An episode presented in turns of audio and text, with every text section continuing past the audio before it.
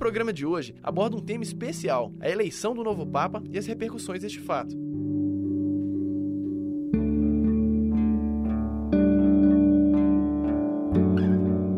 Na quarta-feira, os sinos tocaram na Basílica e a fumaça apareceu na Praça de São Pedro, no Vaticano.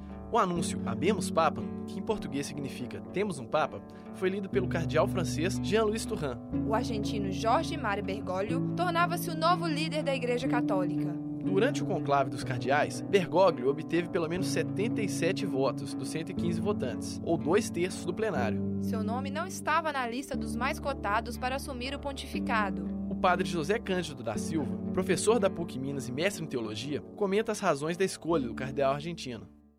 A primeira coisa é, é um sul-americano, nunca, nunca houve um papa sul-americano. Não estava muito cotado, evidentemente, mas é muito provável que os cardeais já tivessem o nome dele. Ou seja, toda aquela especulação dos jornais italianos, dos grupos, etc., é possível que houvesse os grupos, é, pró-cúria ou contra-cúria, é possível sim, mas os cardeais já tinham uma determinada direção e ninguém falou nada. Eu acho que isso foi muito interessante e demonstra também que quem age não é tanto a política mundana, mas é realmente a ação de Deus.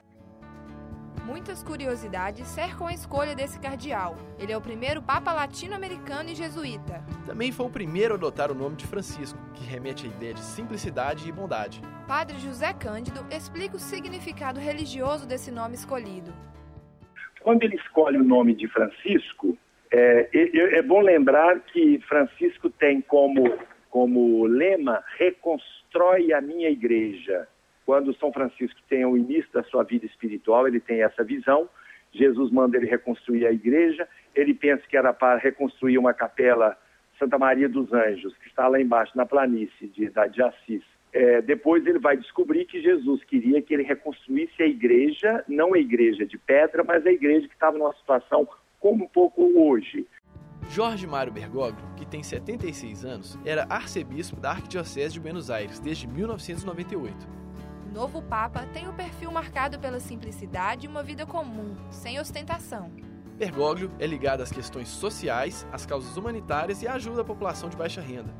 Ele possui muita experiência como evangelizador. Suas posições são mais conservadoras quando se trata de assuntos como a eutanásia e o casamento gay. Em alguns momentos, o novo Papa fez oposição às políticas de governo da presidente Cristina Kirchner. Seu pontificado terá enormes desafios pela frente, pois vieram à tona nos últimos meses denúncias sobre corrupção e atos de pedofilia praticados por alguns religiosos. O professor da PUC Minas, Rodrigo Kopp, doutor em ciência da religião, aborda os principais desafios do novo Papa principais desafios é a reforma da igreja no sentido da reforma curial, né? a reforma do governo da igreja, de, de fazer a igreja um pouco mais ágil nas suas resoluções, de implantar o Concílio Vaticano II, de, de fazer uma recepção do Concílio Vaticano II, segundo a colegialidade, né, a representação dos bispos no Vaticano, a é, organização vai ser criada para dar essa representatividade.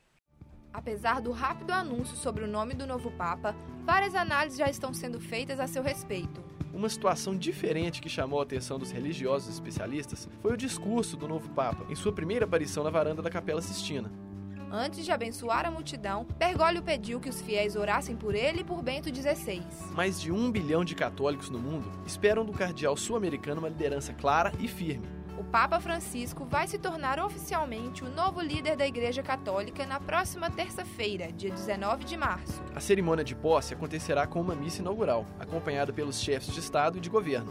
A presidente do Brasil, Dilma Rousseff, já confirmou presença no evento. E o nosso programa especial termina aqui. Até a próxima!